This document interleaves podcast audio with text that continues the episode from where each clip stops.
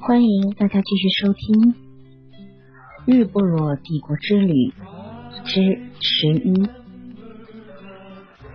作者顶呱呱，演播每逢佳节。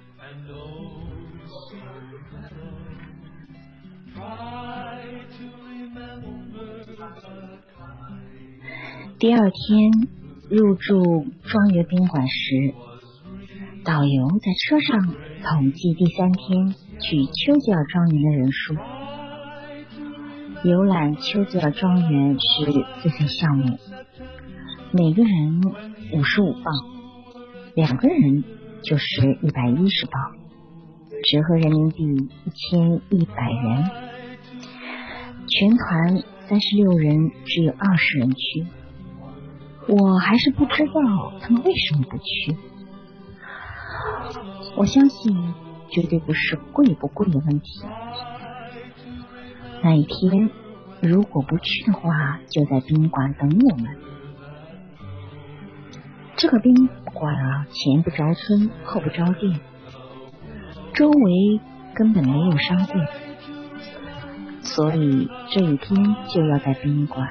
干等我们到十二点，一上午的功夫白白浪费了，千里迢迢到了英国，浪费半天，是不是有点傻呀？到英国旅游，如果不是以购物为目的的，那就是要看城堡、看小镇、看庄园。这次英国旅游呢，有两个庄园。第三天，我们就去了丘吉尔庄园。丘吉尔庄园在牛津城西北十三公里，这是一片洋溢着苏格兰田园风光的庄园。走进庄园，看到的是望不到头的绿色草坪。草坪的尽头和蓝天相接，满眼的绿啊！我不知道怎么形容它。我们在草坪上躺着、坐着，让整个身体和草坪贴在一起，这样还是感到不满足。有一种感觉，大地。就是我的母亲。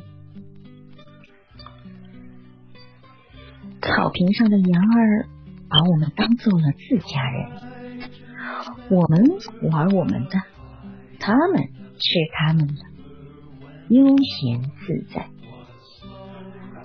导游说：“跳个广场舞助助兴吧。”可惜没有音乐。我自告奋勇说：“我。”打太极拳吧。于是，在这广袤无垠的丘吉尔庄园的绿草坪上，比划了几下太极拳，全当留作这纪念吧。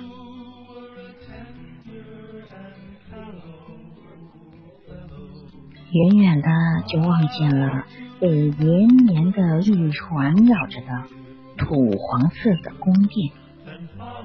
宫殿门说大不大，倒是高高的围墙挡住了强烈的灯光。待到入门，豁然开朗，原来我们是从宫殿的侧门进入。入了门，是个用石条和石子铺就的大广场，背对着宫殿。这个宫殿叫布伦海姆宫，宫殿于一七零五年动工，约一七二四年建成。宫殿东西两侧是意大利花园和水景花园，很漂亮。我们看过俄罗斯的美轮美奂的。伊卡捷琳娜花园，所以也没有多大的激情了。但是要说句公道话，丘吉尔庄园是私人庄园，有这样的规模豪华，真的很了不起了。丘吉尔庄园，丘吉尔庄园的布伦海姆宫是可以入内观参观的。宫内装饰富丽堂皇，保存着大量的高等级、高规格的油画、雕塑、画毯和许多高档精美的家具。我看到了书房、客厅、家里做礼拜的地方。丘吉尔庄园是英国一个比较热门的景点，是英国最美的乡村和私人花园。有人说，古罗马人学会了奢华，就有了名利的庄园；俄国人得到了农民啊，农奴。就有了贵族庄园。法国人创造了葡萄酒，就有了飘满香酒香的庄园。英国人看透了工业，就有了乡村的庄园。有人说，英国的贵族们是很愿意做一个乡下人的。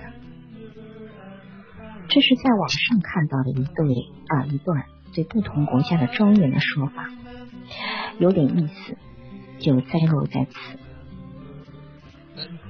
因为是丘吉尔庄园，所以最后将丘吉尔的一句名言摘录，不错，很欣赏。牛津大学曾经于一九四八年邀请。他给啊学子做成功秘诀的报告。丘吉尔在报告中说：“我的成功的秘诀一共有三条，第一是绝不放弃，第二是绝不放弃，绝不放弃，第三是绝不绝不绝不放弃。”这条铿锵有力的至理名言，而今仍飘荡在牛津大学的校园。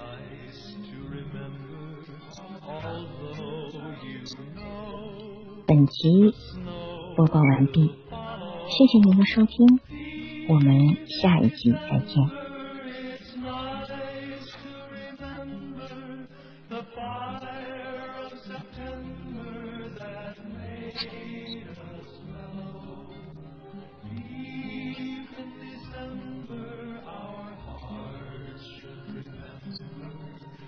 follow